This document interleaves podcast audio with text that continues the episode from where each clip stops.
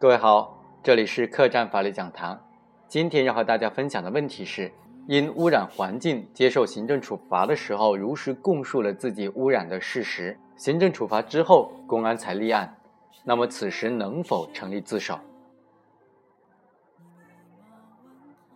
根据刑法第六十七条的规定，犯罪以后自动投案，如实供述自己的罪行的是自首。对于自首的犯罪分子，可以从轻或者减轻处罚。其中犯罪较轻的可以免除处罚，被采取强制措施的犯罪嫌疑人、被告人和正在服刑的罪犯，如实供述司法机关还未掌握的本人其他罪行的，以自首论。根据相关的司法解释，自动投案是指犯罪事实或者犯罪嫌疑人未被司法机关发觉，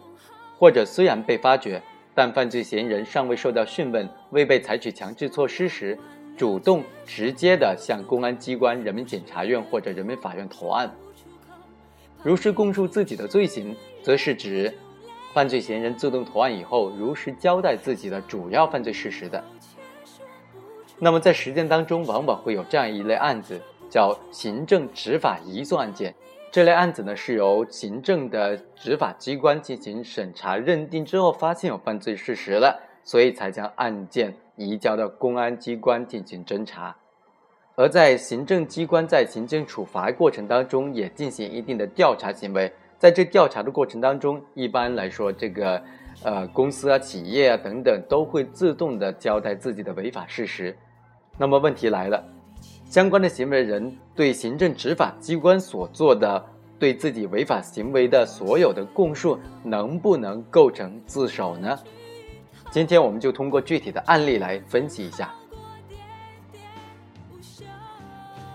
被告单位恒光公司于二零一一年八月成立，被告人周某是该公司的股东和主要负责人。恒光公司于二零一二年四月正式投入生产。同年十月，恒光公司因为从事酸洗项目无环境保护行政主管部门批准的环境影响评价批准文件。被环境保护局作出责令停止酸洗项目生产等等行政处罚。二零一三年四月，周某再次组织恒光公司从事酸洗项目，后来不幸的是在环保局等等相关部门联合执法当中被查获。经过对采集的外溢废水水样的监测分析，镍铬等一类污染物的浓度分别达到了国家最高允许排放浓度限值的十倍、两百八十倍不等。另查明，二零一三年七月十二日，当地的环保局对周某进行调查谈话，周某如实供述了自己的违法事实。同年七月二十二日，当地环保局终结对被告单位的调查。八月八日，环保局向当地的公安局移送被告单位超标排放环境违法案件。八月二十一日，公安局进行立案侦查。同年九月四日，周某到公安局投案自首。根据上述的描述啊，周某和他的公司无疑已经涉嫌了污染环境罪。刑法第三百三十八条规定，违反国家规定排放、倾倒或者处置有放射性的废物、含传染病病原体的废物、有毒物质或者其他有毒有害物质，严重的污染环境的，处三年以下有期徒刑或者拘役，并处或者单处罚金；后果特别严重的，处三年以上七年以下有期徒刑。并处罚金。在本案审理过程当中，被告人提出他有自首情节。法院经过审理认为，被告单位恒光公司违反国家规定，排放有毒物质，严重污染环境。恒光公司曾因无环保部门批准的环境影响评价批准文件，擅自投入生产，被行政处罚，现又犯污染环境罪，酌情予以从重处罚。关于周某的辩护人提出周某具有自首情节、犯罪情节较轻、主观恶性较小的辩护意见，经查与本案的事实及相关法律规定不符，因此判处周某污染环境罪成立，并判处有期徒刑一年三个月。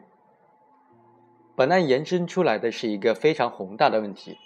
也就是如何认定行政主管部门和公安机关联合执法中的自动投案。第一种意见认为。周某构成自首，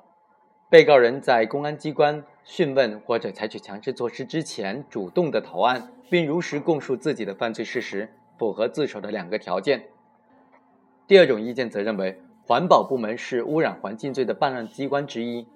环保部门在进行调查谈话时，已经初步掌握了本案的犯罪事实，其接受谈话的行为不能够认定为自动投案。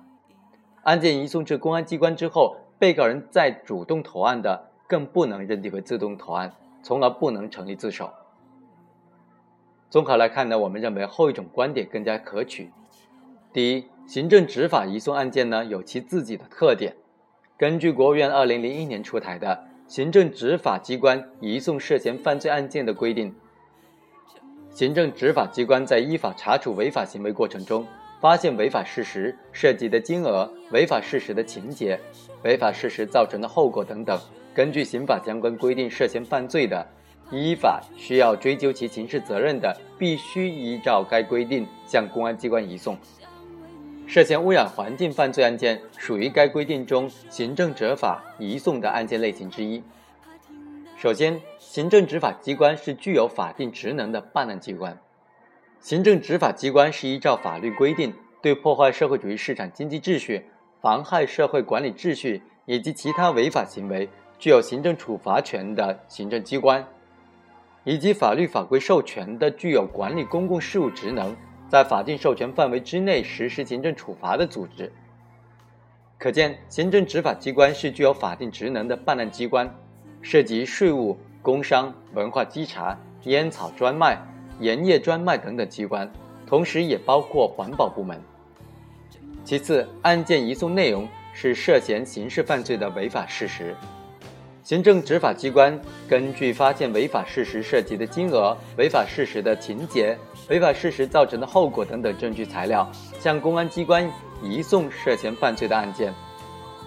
可见，行政执法机关移送的内容是在日常的依法查处违法行为的过程当中。根据已经掌握的线索，通过调查、检验、鉴定，发现相关单位或者个人涉嫌犯罪的事实。最后，移送的法律后果是依照刑事法律的规定进行审查。公安机关在接受行政执法机关移送的涉嫌犯罪案件之后，依照刑事法律的相关规定，对所移送的案件进行审查。认为有犯罪事实发生，需要追究刑事责任的。依法决定立案，反之则依法不予立案，并退回案卷材料。可见，公安机关对行政执法案件是否进行刑事立案，主要是基于刑事法律进行审查。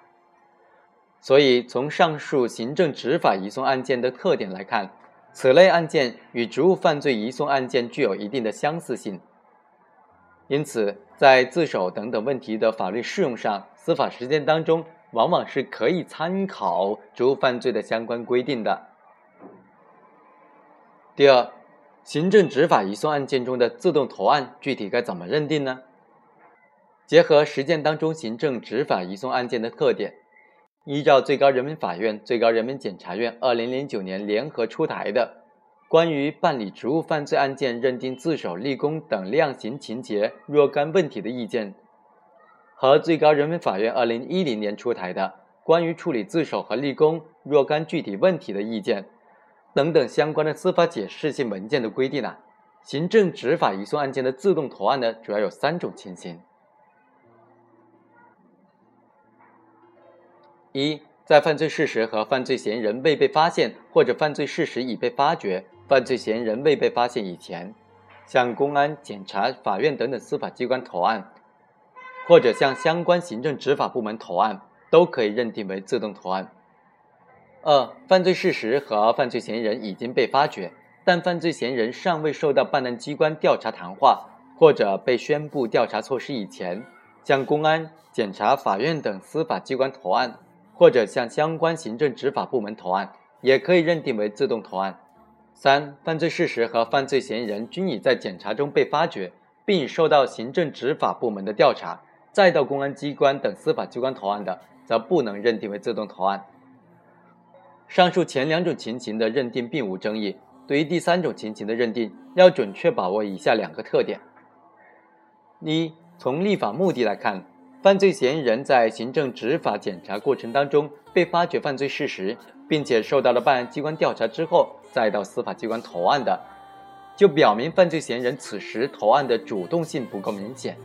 同时，在办案机关掌握了相关犯罪事实，并向公安机关移送的案件之后，犯罪嫌疑人此时投案客观上呢也不能够满足及时侦破案件的政策理由。第二，根据司法解释的精神，办案机关在掌握相关线索进行行政执法检查后，犯罪嫌疑人主动交代自己的罪行，不能视为自动投案。同时，犯罪嫌疑人在办案机关调查之前未自动投案，后到司法机关投案的，即便如实交代办案机关掌握的线索所针对的事实，也不能认定为自首。因此，行政执法机关发现违法行为并进行调查之后，被告人在主动到公安机关投案的行为，不属于自动投案。本案当中，环保部门等单位根据相关线索，与公安机关等部门组成联合执法。在执法中发现被告单位被告人周某有污染环境的违法行为，期间展开对被告单位和被告人调查。在联合执法的调查过程中，环保部门和公安机关均已经掌握了被告单位、被告人涉嫌犯罪的事实和线索材料。周某在环保部门调查谈话期间，如实交代了相关犯罪事实。后环保部门根据行政执法移送制度。将案件移送至公安机关，可见周某是在公安机关立案之后，再主动到公安机关投案，属于上述分析的第三种情形，不属于自动投案，不能够认定为具有自首情节。